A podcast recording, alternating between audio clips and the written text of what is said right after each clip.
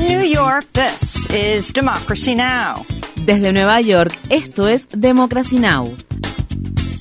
Democracy Now! es un noticiero internacional de radio y televisión que se transmite desde Estados Unidos a través de Internet en democracynow.org.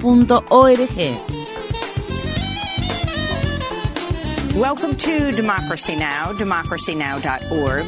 Bienvenidos a Democracy Now! en español democracynow.org barra es. El informativo de Guerra y Paz con Amy Goodman.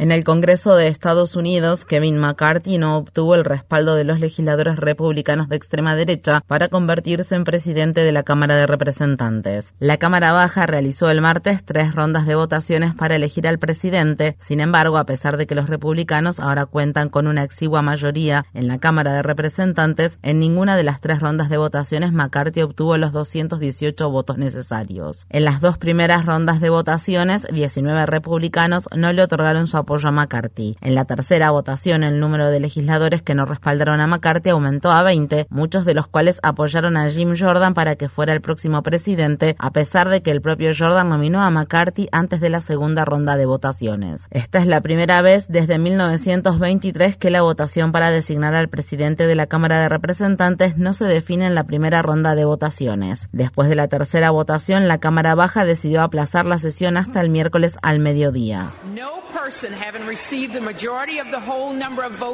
Ninguna persona ha obtenido la mayoría del número total de votos emitidos por apellido. No se ha elegido a un presidente. No está claro cuánto tiempo le llevará a los legisladores elegir un presidente, pero hasta que eso no suceda, la Cámara de Representantes no podrá llevar adelante otros asuntos, incluida la toma de juramento de los nuevos legisladores. Para más información sobre el caos que se vive en la Cámara de Representantes, visite nuestro sitio web democracynow.org/es. En el Congreso de Estados Unidos, la senadora Patty Murray hizo historia el martes tras convertirse en la primera mujer en servir como presidenta pro tempore del Senado. Este hecho ahora la coloca en el tercer lugar en la línea de sucesión presidencial, ya que se encuentra después del vicepresidente y del presidente de la Cámara de Representantes. La Administración de Alimentos y Medicamentos de Estados Unidos ha anunciado que las farmacias minoristas y de pedidos por correo ahora pueden vender la píldora abortiva mifepristona directamente a los pacientes que cuenten con una receta médica. El Colegio Estadounidense de Obstetras y Ginecólogos celebró la medida. En un comunicado, el grupo dijo, aunque el anuncio de hoy de la Administración de Alimentos y Medicamentos no resolverá los problemas de acceso para todas las personas que buscan servicios de aborto, permitirá que más pacientes que necesitan mifepristona para realizarse un aborto farmacológico tengan opciones adicionales para asegurar este medicamento vital. El Ministerio de Defensa de Rusia ahora ha admitido que al menos 89 soldados rusos murieron en sus cuarteles el día de Año Nuevo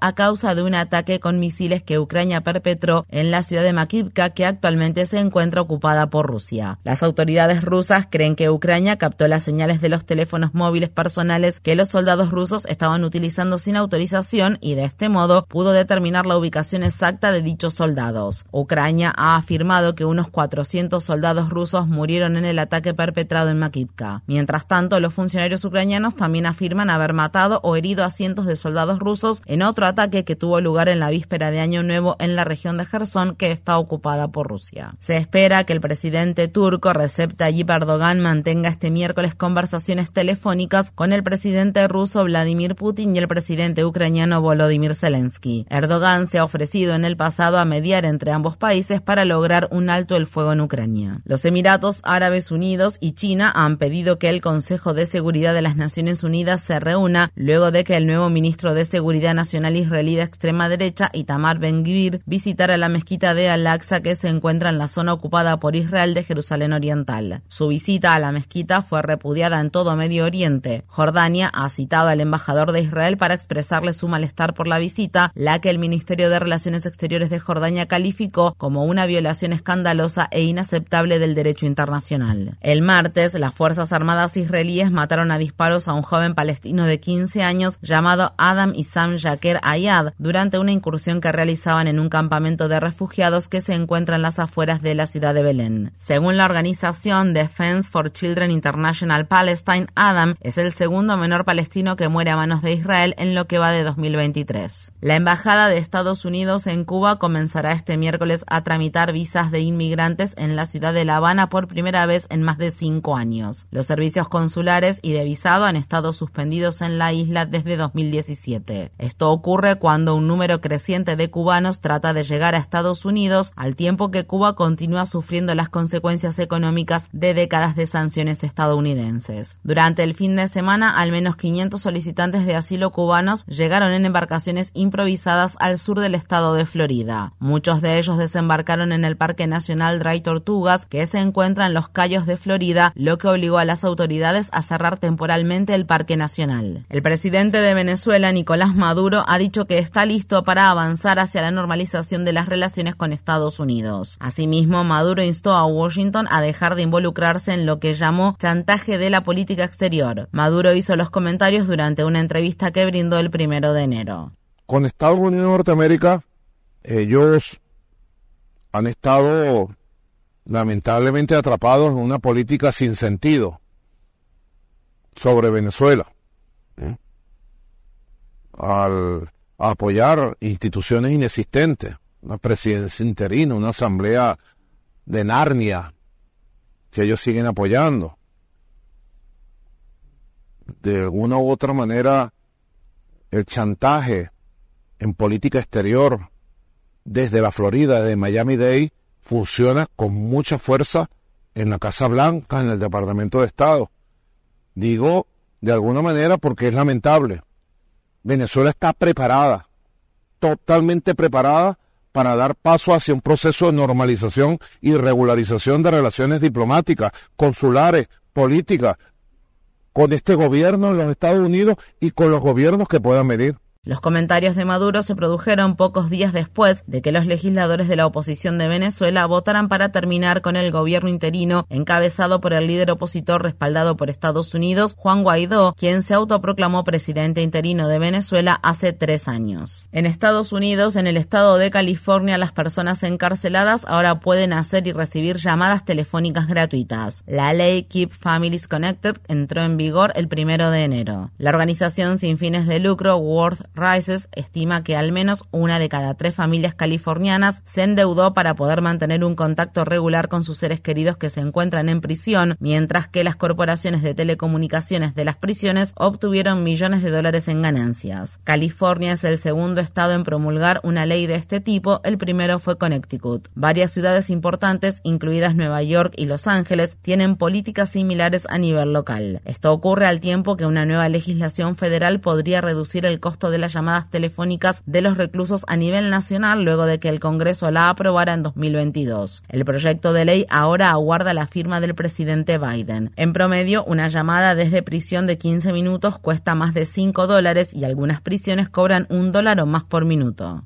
En el estado de Missouri, Amber McLaughlin murió por inyección letal el martes por la noche, lo que la convirtió en la primera mujer abiertamente transgénero en ser ejecutada en la historia de Estados Unidos. La petición de clemencia de McLaughlin fue denegada a pesar de detallar un historial de abuso infantil y problemas graves de salud mental durante la edad adulta, evidencia que fue ignorada en el juicio por asesinato al que se vio sometida en 2006. El jurado no pudo tomar una decisión en cuanto a su sentencia, pero la ley de Missouri permite que el juez de instancia emita una sentencia en esos casos, incluida la pena de muerte. En una declaración final que hizo por escrito, McLaughlin dijo, Lamento lo que hice, soy una persona amorosa y cariñosa. McLaughlin tenía 49 años. En Nueva York, Sam Backman Fried, el desacreditado fundador de la plataforma de intercambio de criptomonedas FTX, se declaró inocente de los cargos federales de fraude y lavado de dinero. Backman Fried fue arrestado en diciembre por las autoridades estadounidenses en las Bahamas pero fue liberado tras pagar una fianza de 250 millones de dólares y se le permitió vivir temporalmente en la casa de sus padres ubicada en la ciudad de Palo Alto, estado de California. Backman Fried está acusado de violar las leyes federales de financiamiento de campañas y de orquestar un plan para estafar masivamente a clientes y prestamistas. El colapso que FTX tuvo en noviembre ha sido comparado con el esquema Ponzi ideado por el desacreditado financiero estadounidense Bernie Madoff. Los datos revelados por la Comisión de Elecciones Federales muestran que Backman Fried fue el segundo mayor contribuyente de campaña en las elecciones de mitad de mandato de 2022, con casi 40 millones de dólares entregados a campañas demócratas y a grandes comités de acción política. El juicio está programado inicialmente para octubre. Backman Fried se enfrenta a una posible condena de hasta 115 años de prisión. En Estados Unidos, el jugador del equipo de fútbol americano Buffalo Bills de Mark Hamlin permanece hospitalizado en estado crítico en un hospital de Cincinnati. El lunes por la noche, Hamlin sufrió un paro cardíaco durante un partido que su equipo disputaba contra el equipo Cincinnati Bengals. El jugador de 24 años se desplomó tras placar a un jugador del equipo contrario. Según su familia, Hamlin está sedado y conectado a un respirador luego de haber sido resucitado dos veces el lunes. El martes se llevó a cabo una gran vigilia por Hamlin en la ciudad de Buffalo. Para más información sobre lo sucedido, visite nuestro sitio web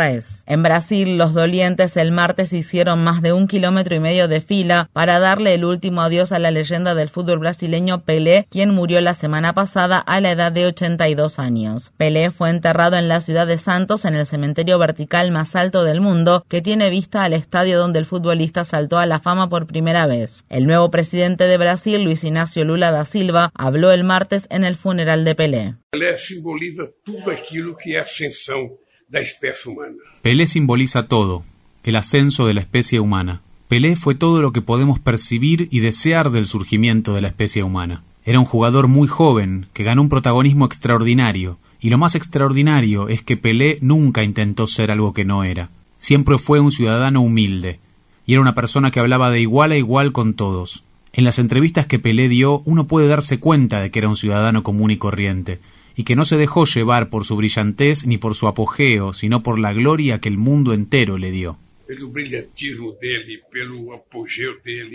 Que mundo todo. Google destacó este miércoles al legendario escritor egipcio Isan Abdel Kudus publicando uno de sus garabatos honoríficos en su página de inicio. Kudus fue un periodista y escritor egipcio que escribió más de 20 novelas y 600 cuentos, lo que lo convirtió en uno de los escritores árabes más prolíficos y populares del siglo XX. Kudus fue encarcelado varias veces por sucesivos líderes egipcios y enfrentó múltiples intentos de asesinato. Aunque murió en 1990, su obra sigue teniendo mucha resonancia en el mundo árabe. Kudus es además el abuelo del corresponsal de Democracy Now, Sharif Abdel Kudus, quien escribió sobre su legado en la página de Google Doodle. Infórmate bien. Visita nuestra página web democracynow.org/es. Síguenos por las redes sociales de Facebook, Twitter, YouTube y SoundCloud por Democracy Now! es.